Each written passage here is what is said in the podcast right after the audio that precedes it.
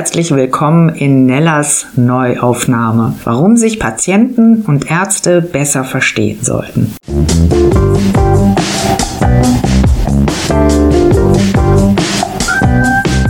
So, willkommen zurück im zweiten Teil. Ja, ja, also die Folge heißt ja alles auf Neuanfang, wenn der Krebs dein Leben auf den Kopf stellt. Und ich habe hier zu Gast den Thomas Zimmermann und wir sprechen über die Existenzanalyse und Viktor Frankl. Ja, und die Frage, ja, bin ich in meinem Leben richtig oder was fehlt mir in meinem Leben? Und das ist jetzt auch gleich meine nächste Frage. Wie kann ich herausfinden, was mir in meinem Leben fehlt? Also wie kann die Existenzanalyse genau dabei helfen? Mhm. Hast du vielleicht ein paar Punkte? Ja, also ich äh, würde die Frage gerne rumdrehen, etwas ketzerisch und sagen, äh, äh, vielleicht sollten wir erstmal herausfinden, was schon alles da ist. Äh, und dann stellen wir fest, ähm, so schlapp ist das ja gar nicht. Ja, also ich äh, kann auf Erfahrungen zurückgreifen. Ich habe äh, bestimmte Dinge erreicht. Ich habe wunderschöne Momente, glückliche Momente in meinem Leben erlebt, die ich natürlich schon lange wieder verdrängt habe, weil die anderen Momente vielleicht mehr sind und so weiter. Und dann kann ich noch gucken, und mich in, in mich hineinspüren. Und äh, dieser Begriff des Spürens, der ist in der Existenzanalyse ist ziemlich wichtig. Was möchte ich gerne noch haben? Was möchte ich gerne noch realisieren? Also nicht, was fehlt mir, das ist so ein, äh, eine Minusrichtung äh, im Gucken, sondern was äh, würde ich gerne haben. Und dann kann ich gucken, habe ich schon, habe ich noch nicht. Und dann kann ich mir überlegen, äh, wie komme ich dahin. Das hört sich jetzt alles sehr theoretisch an und vor allem sehr technisch. Man kann, als ob man alles bewerkstelligen könnte. Ich glaube, wir können nicht alles bewerkstelligen, sondern vieles wird uns auch gegeben, wenn wir wie sagt der Franzose an der Stelle, wenn wir open-minded sind, also wenn wir, wenn wir eine gewisse Offenheit haben, dem Leben gegenüber und dem, was auf uns zukommt. Und äh, wenn wir aufmerksam sind, es gibt so eine Bewegung seit einigen Jahren äh, zum Thema Achtsamkeit. Alle haben schon davon gehört. Ja. Das geht in die Richtung. Das ist eine Bewusstseinsfrage. Diese Achtsamkeitsfrage kommt aus dem Buddhismus und hat jetzt bei uns äh, eine gewisse ja, Bedeutung entfaltet, dass ich anfange erstmal achtsam mit mir zu sein, um zu gucken, wie ist das eigentlich für mich? Wir, wir leben den ganzen Tag in einer äh, ziemlich hohen Geschwindigkeit. Aufgrund dieser Geschwindigkeit der zahlreichen Ereignisse, die dauernd auf uns zukommen, die wir verarbeiten sollten, äh, kommen wir nicht mehr richtig in die Tiefe. Und äh, wenn wir wenn, äh, deswegen spüren wir auch oft nicht mehr, was uns fehlt. Wir, wir merken nur, es fehlt etwas, aber wir spüren nicht genau, was, was ist es denn? Wir haben gar keine Zeit, jetzt kommt schon das nächste Problem. Und äh, deswegen äh, kann ich nur raten, äh, zu gucken, was wünsche ich mir noch, was habe ich davon schon, äh, das zu erspüren. Und jetzt kommt ein Rat, wo mir vielleicht die eine oder der andere unterstellen wird, äh, der macht Werbung, nein, macht er nicht es gibt Berater, es gibt äh, Psychotherapeuten, ähm, anders ausgebildete Menschen ebenfalls, die einem da ein bisschen helfen können. Denn wir können nicht alles alleine. Wir brauchen manchmal Anregungen, kluge Fragen, die andere Leute stellen, die eine andere Perspektive haben. Die helfen uns dann zu sagen, Mensch, ja, das ist ein Feld. Aber ich kann auch ganz einfach anfangen und einfach, was hat mir in der Kindheit Freude gemacht? Wo hatte ich die schönsten Erlebnisse in meinem Leben? Und da kann ich hingucken, was ist denn davon heute noch da? Habe ich da noch was davon? Und dann merke ich plötzlich, Mensch, ich hatte immer so viel Spaß bei Pferden und mit Reiten und so. Ja, wie ist denn das? Ja, keine Zeit, keine Zeit ja, oder sonst irgendwas. Ich gehe doch, dann geh doch mal hin wieder zum Pferd. Äh, versuch in Kontakt mit solchen Tieren aufzunehmen. Und dann wirst du sehen, ob diese alte Freude sich wieder revitalisiert und ob das vielleicht etwas ist, was dir wirklich bisher gefehlt hat, dieser Kontakt zum anderen Lebewesen. Oder zur Musik, nimm doch mal wieder eine Gitarre in die Hand, setz dich ans Klavier, wenn dir das früher so viel Freude gemacht hat. Und oder singen. Oder singen, ja, genau. Singen, ganz, ganz wichtig. Dergleichen Dinge mehr. Also da kann man äh, schon in die Richtung kommen, weil es gerade dass es Fachleute gibt, äh, die Psychoonkologen, ähm, also Menschen, die krebskranke Personen beraten, betreuen, begleiten. Ich kann nur dazu raten, die Hilfe dieser Menschen wirklich in Anspruch zu nehmen. Das kann ich auch nur unterstreichen. Und mir spukt nämlich die ganze Zeit ein Satz meiner Psychoonkologin zurück, die äh, auf die meine empörte Bemerkung gesagt hat, ja, die Leichtigkeit ist weg. Das ist ja das, was ich anfangs mhm. auch sagte. Und dann sagte sie zu mir, ja, aber da ist doch sehr viel mehr Tiefe. Und dann weiß ich ja. genau, wie ich damals gesagt habe, scheiß was auf die Tiefe.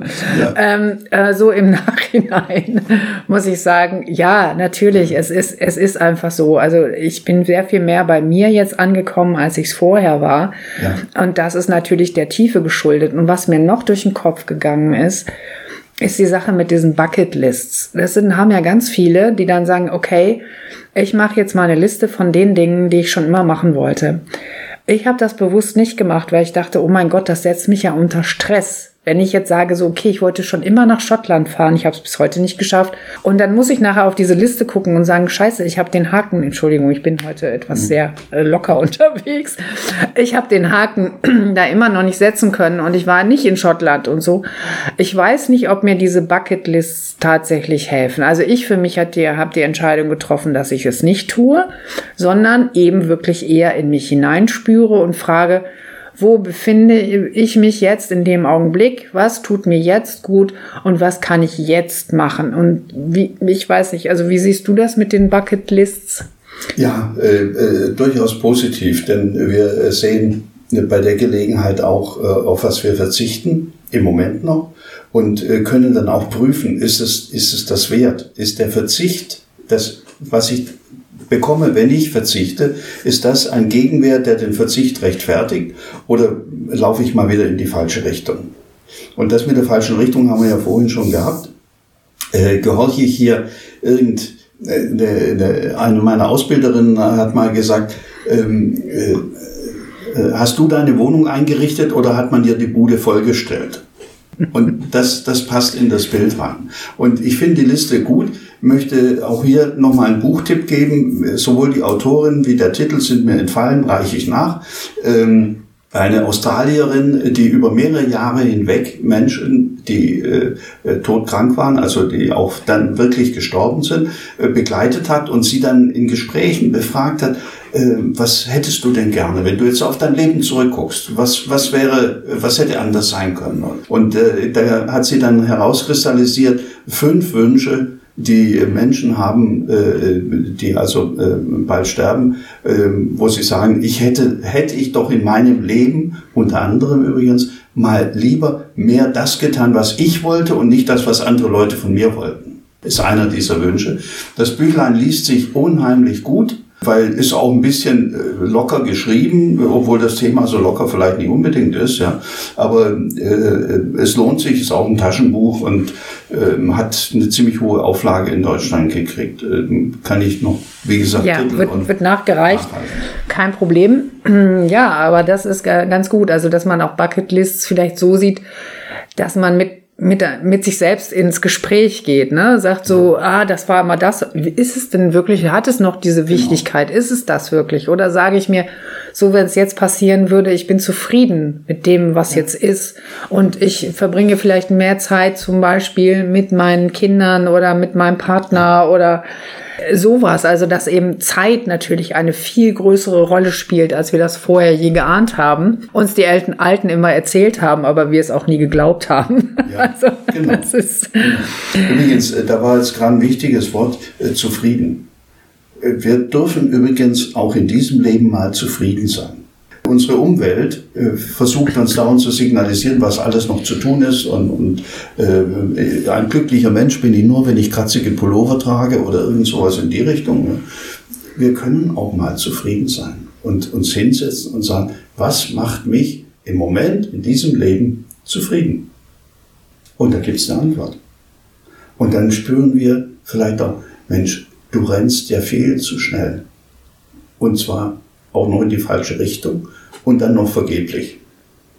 Mach mal langsam. Dazu fällt mir auch eine nette Sache ein. Wir sind ja hier in Berlin und es gibt die Wilmersdorfer Straße, das ist eine Einkaufsstraße.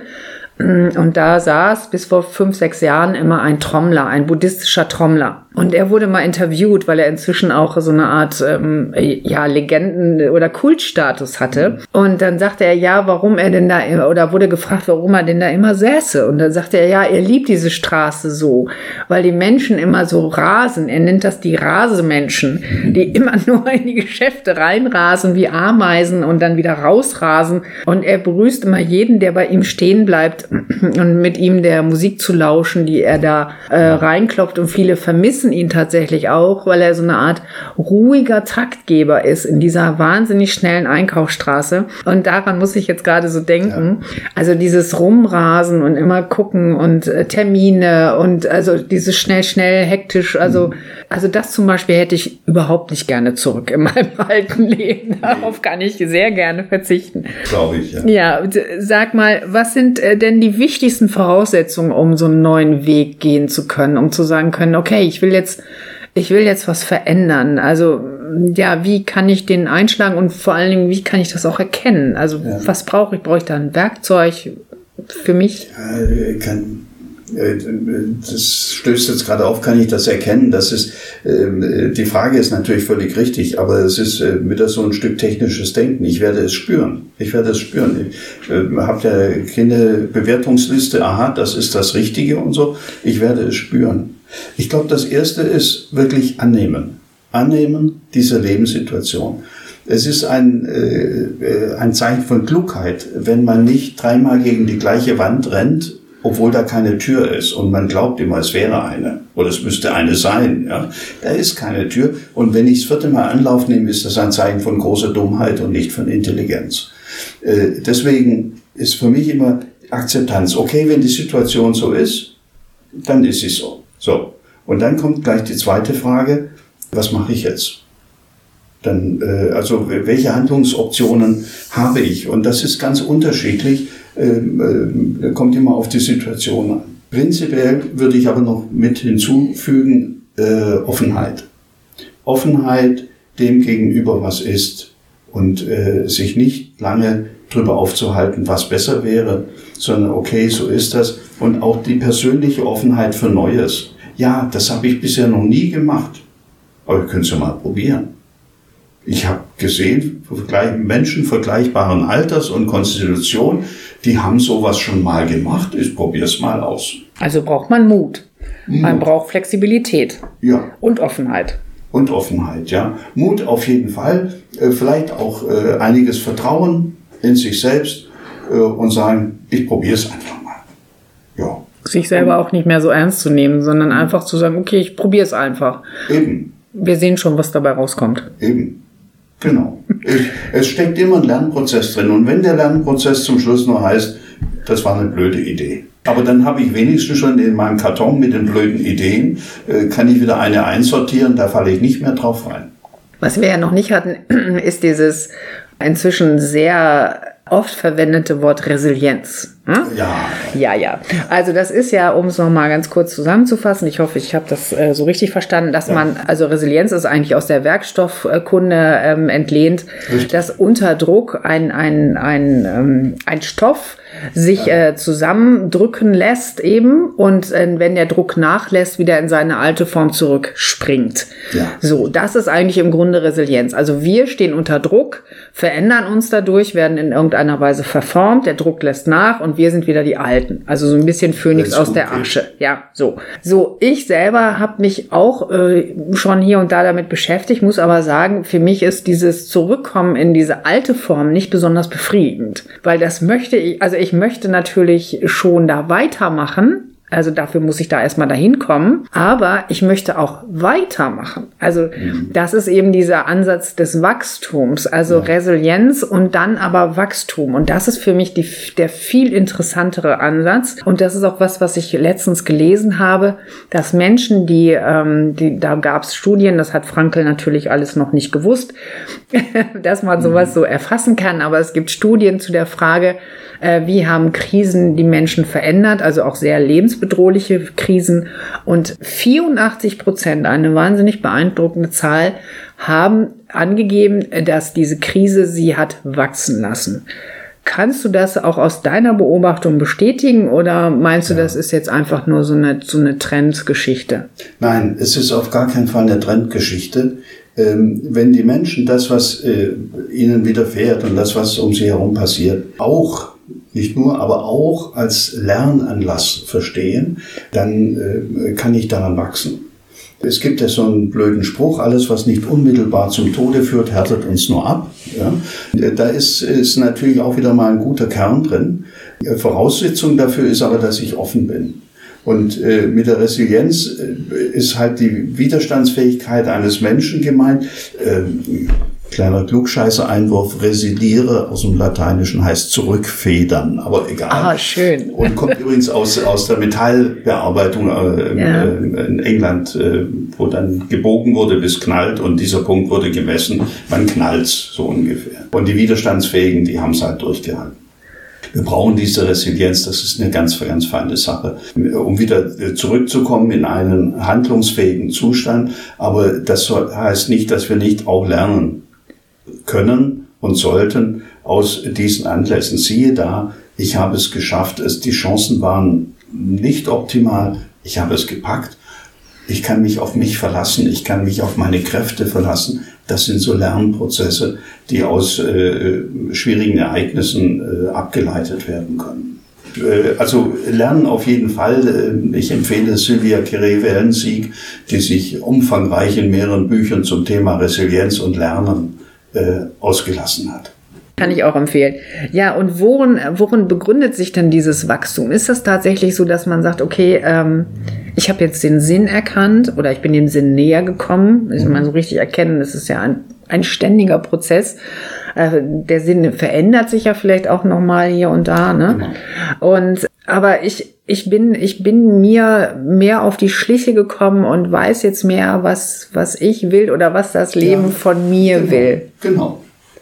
Äh, ich habe meine Grenzen und Möglichkeiten erkannt.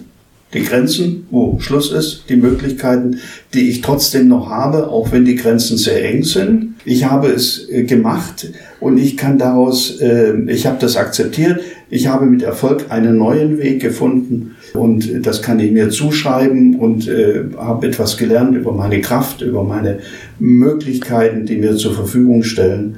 Und äh, das ist dieser Lerneffekt. Und dadurch entsteht auch mehr Selbstvertrauen und Selbstgewissheit. Äh, Gerade bei älteren Menschen äh, bewundern wir ja manchmal diese Gelassenheit. Ja. Und die Gelassenheit äh, heißt, hat ja was zu tun mit Loslassen.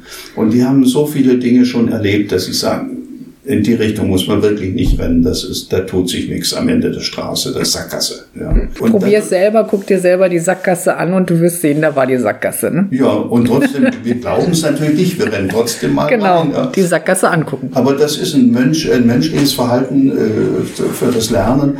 Wir, wir, glauben ja auch nicht unseren Eltern, äh, die ja immer nur das Beste für uns wollen, äh, was wir ganz, ganz anders sehen, was für uns das Beste wäre. Äh, sondern wir müssen erst auf die Schnauze fallen und dann merken wir, das geht und das geht nicht. Es gibt ja auch Menschen, oder von denen habe ich mal gehört, bei denen läuft ja alles rund. Hm? Ja.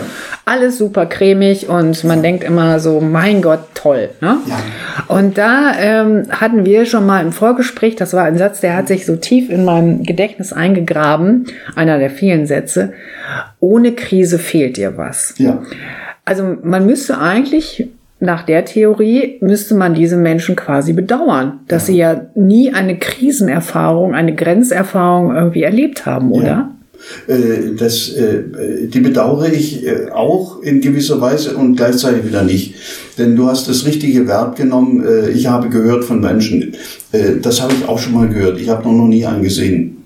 Also, also ein gesehen, der immer alles easy und alles super und so weiter.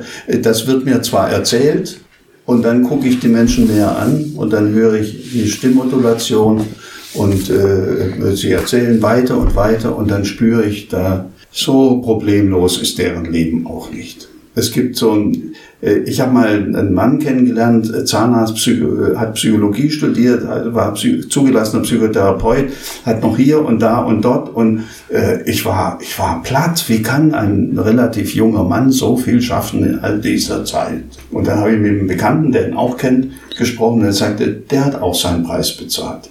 Und wie der Preis aussah, das habe ich dann später erkannt äh, oder mitgekriegt, der hat viel von seinem Leben äh, dafür gegeben. Ja. Wir kriegen nichts umsonst ähm, äh, in unserem Leben, alles hat seinen Preis und Krisen sind auch Chancen, Chancen für das Lernen. Ich meine, dieser alte Chinesenspruch, Krise und Chance, kann ich auch nicht mehr hören, ja. Aber es ist wirklich, es ist eine Chance zum Lernen und zur persönlichen Weiterentwicklung. Und wir haben mal ein befreundetes Ehepaar, haben wir gesagt, also wir streiten uns nie. Wie bei Loriot, ja. Ja, und dann habe ich nur gedacht, dann fehlt euch aber was. Ja. ja. Nämlich also in diesem Streit ist ja auch ein Kennenlernen der anderen Person mit äh, eingepreist sozusagen. Und äh, das sich klar werden über die eigene Position und so weiter. Ich habe mich genau deswegen mal getrennt übrigens, aber das nur ja. nebenbei. ähm, kannst du eigentlich beobachten, dass diese Frage, bin ich eigentlich noch richtig in meinem Leben, dass die häufiger gestellt wird jetzt? Jein. Äh, beobachten, nein, äh, im Moment nicht. Äh, ich habe aber eine Hoffnung. Ich habe eine Hoffnung, dass Corona, Flutwelle und weitere Dinge ganz viele Menschen vor Augen führen, wie verletzlich wir sind, wie verletzlich unsere Systeme sind und dass wir gut daran tun, ähm, uns diese Frage zu stellen ist das mein wirkliches Leben? Äh, die Bilder von, von A, von der A, aus dem Ahrtal, die Überschwemmung und so weiter. Wenn man die sieht, die haben nichts mehr, diese Leute. Ich weiß es, mein Sohn hilft da gerade im Ahrtal. Ähm, der bestätigt mir das. Es ist alles weg. Und jetzt bin ich in einer Situation, wo ich sagen muss, ja, die Dinge sind alle weg. Was bleibt jetzt noch übrig? Das bin ich. Das bin ich, der aufgefordert ist, einen Weg in diesem Leben zu finden, das hier sich jetzt neu eröffnet. Das sind ganz schlimme Schicksalsschläge, die Leute sind traumatisiert. Ich hoffe, dass da nicht nur äh, welche hingehen zum äh, äh, Schutt wegräumen, sondern auch Menschen hingehen, die diesen Traumatisierten helfen, mit diesen Ereignissen zurechtzukommen. Und das ist der Moment, wo mir klar wird, äh, zum Schluss bin ich nicht alleine, das, das Wort passt nicht, ja. Aber zum Schluss bin ich bei mir und äh, dann ist es gut, wenn ich mit mir selbst gut zurechtkomme. Äh, und äh, wie Wilhelm Schmid das genannt hat in einem Buch, das auch diesen Titel trägt, mit sich selbst befreundet sein. Und das, dieses Befreundetsein signalisiert schon, nicht unkritisch sein. Wir, wir sind mit unseren Freunden auch nicht unkritisch, ja? Äh, aber äh, prinzipiell im guten Kontakt zu haben. Ja, gute Freunde sind nicht unkritisch. Also das nochmal ja. so als Klugscheiße genau. aus dieser Ecke. äh, nur mit denen kann man was anfangen, finde ja. ich. Ja, aber vielen Dank nochmal. Also ich habe jetzt reichlich Buchtipps gesammelt. Was mir auch noch so unter Nägeln brennt als Frage ist die, Viele, viele Krebspatienten haben ja wirklich Muffensausen davor, wieder zurück in den Beruf zu ja. gehen oder überhaupt einen Beruf zu machen. Und von vielen anderen Krebspatienten hören sie den Satz oder ähm, wird ihnen übermittelt oder haben es vielleicht auch selber schon gehört, ach, sie sind doch gar nicht mehr belastbar, sie hatten ja Krebs. Was sagst du dazu? Mhm. Also einen anderen Job suchen oder eine andere Firma suchen. Erstens mal ist das halte ich das so unabdingbar wichtig, wenn die äh, körperlichen Voraussetzungen gegeben sind, dass die Menschen wieder zurückgehen in den Beruf. Ich halt bin auch kein großer Freund davon, äh, Burnout äh, gefährdete Menschen langzeitig irgendwie klinisch zu behandeln. Das geht, kann schiefgehen. Aber das ist ein anderes Thema. Nächstes Interview. So, ähm, wenn ein Personalmensch so einen Satz prägen würde, Sie sind doch gar nicht mehr belastbar, dann würde ich sagen, der hat seinen Job verfehlt, rausschmeißen. Und zwar ohne Einhaltung der Kündigungsfrist. Aber wenn so wir es selber denken. Wenn ich das selber denke, dann kann ich nur sagen, ja, vielleicht fällt morgen ein, irgendwas vom Himmel auf meinen Kopf und dann ist auch vorbei. Was ich damit meine ist, äh, das sind äh, Denkstrukturen, ähm, die äh, gehören zum Bereich der Erwartungsängste. So, ich erwarte etwas, und habe jetzt schon Angst davor, obwohl es noch gar nicht eingetreten ist. Und das ist genau die Denkrichtung, die hier drin ist in so einem Satz. Äh, Sie sind nicht mehr belastbar. Natürlich bin ich belastbar, aber selbstverständlich. Meine Belastbarkeit fängt morgens an, wenn ich aus dem Bett aussteige. Das tue ich nämlich. Ja? So, und zwar alleine. Hm? Wer hätte das gedacht? Und dann laufe ich durch meine Wohnung und, und fall nicht um und, und, und mache meinen Haushalt oder was auch immer. Ja. Ich bin nur nicht mehr so viel belastbar. Und das ist der Unterschied. Im Moment muss ich langsam gehen. Und wenn ich mir ein Bein gebrochen habe, dann fange ich morgen auch nicht den 100-Meter-Lauf an, sondern dann muss ich das Bein ruhig stellen und dann ist irgendwann gut und dann fange ich wieder mit dem Training an und vielleicht komme ich nicht mehr an die Stelle, wo ich mal war. Das kann schon sein. Aber äh, ich kann auf jeden Fall noch einen Beitrag leisten. Und ich halte es für wahnsinnig wichtig, für das Selbstwertgefühl auch, dass die Menschen dann trotzdem wieder in den Job zurückgehen oder in einen anderen Job, wenn man in diesem Unternehmen für solche Menschen äh, leider keinen Platz hat, weil man zu blöd ist, die Potenziale zu erkennen, um sich abends sagen zu können, ich habe auch für die Gesellschaft und für mich selbst und für meine Familie und so weiter, ich habe heute den Tag sinnvoll verbracht. Was mir dabei jetzt tatsächlich ein bisschen kurz kommt, ja. ist dieser Aspekt des Wachstums. Ja, ja. denn äh, das äh, finde ich sollte man Personalern, so nenne ich sie ja. jetzt mal, einfach auch mal vermitteln. Denn die Zeit, in der ich ja da krank war, habe ich ja eine Metamorphose im Grunde durchgemacht. Mhm. Also bei, also bei mir war es so, vielleicht eine größere oder eine kleinere, ist ja auch egal. Also auf jeden Fall habe ich diese Zeit ja für mich auch genutzt. Ich ja. habe, ich bin mit mir oder an mir gewachsen. Das heißt, ich bringe ja einen, einen ganz anderen Menschen mit ein, mit sehr neuen Perspektiven, genau. mit sehr viel mehr ja, Empathie vielleicht auch und mit, also mit auch einer höheren Effizienz, weil ich genau weiß, ich verdaddel mich nicht mehr mit irgendwelchem anderen Quatsch, sondern konzentriere mich Richtig. auf bestimmte Dinge. Äh, das ist mir nämlich äh, persönlich sehr wichtig, das auch nochmal hervorzuheben.